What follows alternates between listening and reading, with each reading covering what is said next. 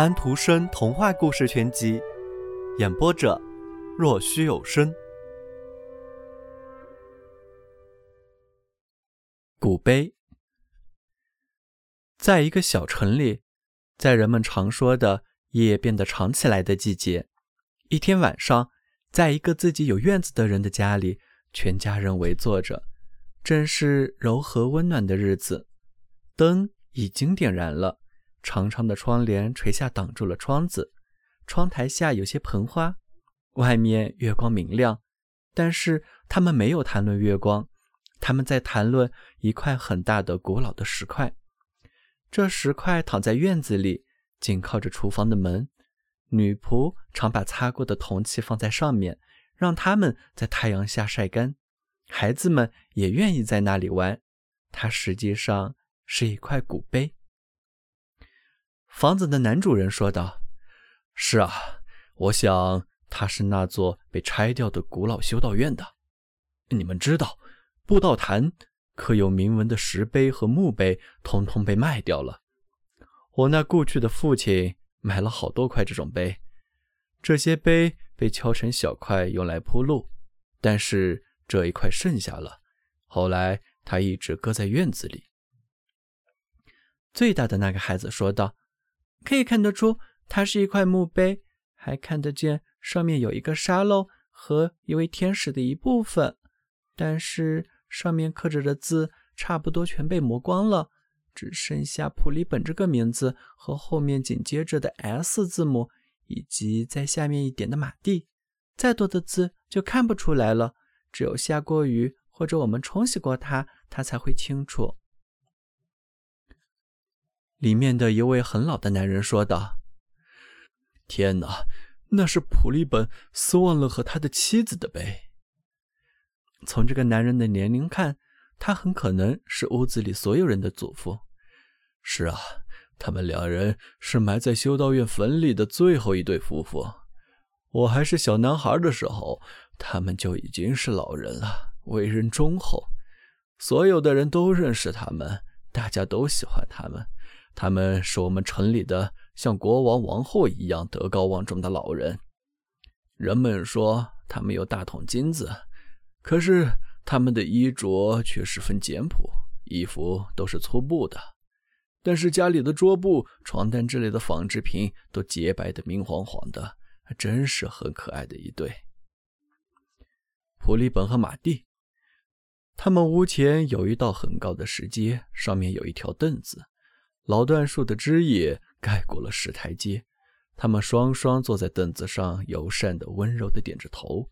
遇到这样的时候，大家都感到非常的高兴。他们对穷苦人非常的好，他们给他们吃的，给他们穿的。他们的善行中充满了理性和真正的基督教精神。先是妻子去世，我还清楚的记得那一天，我还是一个小孩儿随着我父亲在他正好合眼的时候，到了老普利本家里，老人伤心透了，像一个孩子似的哭泣着。尸体还躺在我们坐的旁边那间屋子里。他对我父亲以及两位邻居说：“现在他该多么孤独，说他一直多么的善良。他们两人又在一起生活了多少年，说他们两人是怎么认识，又是怎么相爱的。”前面说过，我还很小，站在那里看着听着，老人讲他们订婚后的那些日子，讲他当年多么美丽，讲他为了他，他找了多少天真无邪、拐弯抹角的托词，他又讲他们结婚那天的情形。他讲着讲着，便变得活跃起来，脸颊也变红了，眼明亮起来，他好像又生活在那快乐的日子里。听着这些，看着这些，使我充满了奇妙的感觉。可是现在，他躺在紧靠旁边的那间屋子里，逝去了。一位老妇人，她也是一位老迈的人，讲着自己充满希望的时日。是啊，是啊，世间的情形便是这样。我那时只是一个小孩现在我很老很老了。像普利本斯旺勒一样，时光流逝，万事都在变。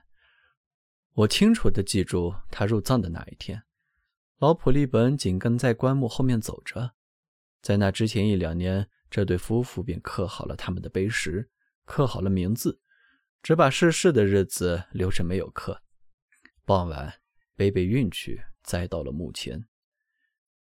一年之后，他又被刨起来，普利本也躺了进去，睡在他妻子的身旁。他们身后没有留下人们所说的那些财富，所遗留下的一点儿，赠给了远处的一家人。这家人别人从来都不知道，那所木屋连同椴树下的高石台阶都一起被市政府拆了，因为房子很老朽了，他们不敢让他们存着。后来修道院也这样被拆掉了，修道院的坟园也被人平整了。普利本和马蒂的碑石也像别的东西一样卖给了愿意买的人们。现在碰巧这块碑石没有被敲成小碎块用掉，而是留在院子里供孩子们玩，给女仆搁锅碗瓢盆。用石碑铺的道路就在老普利本和他的妻子安息的地方的上面。没有人再记得他们了。讲这些事的老人悲伤的摇了摇头。被忘记掉了，一切都要被忘掉的，他说道。接着，他们在屋里谈了些别的事情。可是，里面那个最小的男孩，一个长了一双大眼睛、一双十分严肃的眼睛的小男孩，爬到窗帘后面的椅子上，往院子里望去。那边的月亮清楚地照在大石块上。以前，他总觉得这石块上什么都没有，四面滑溜溜的。现在他躺在那里，就像一本历史书一样的一大页。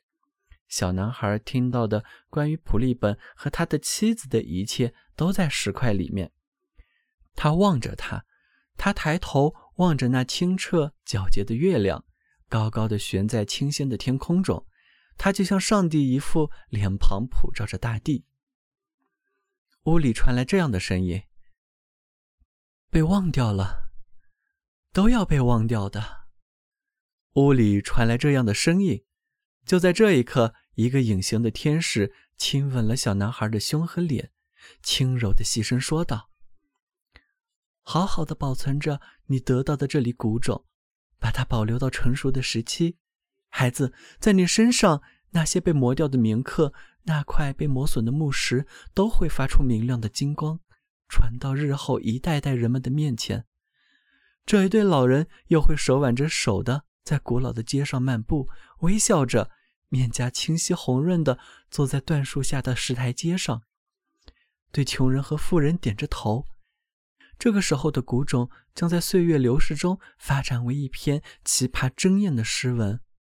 善的美的东西是不会被忘掉的，他会在传说中，在诗歌中永生。小朋友们，今天的故事已经讲完了，请闭上你们的眼睛吧，晚安。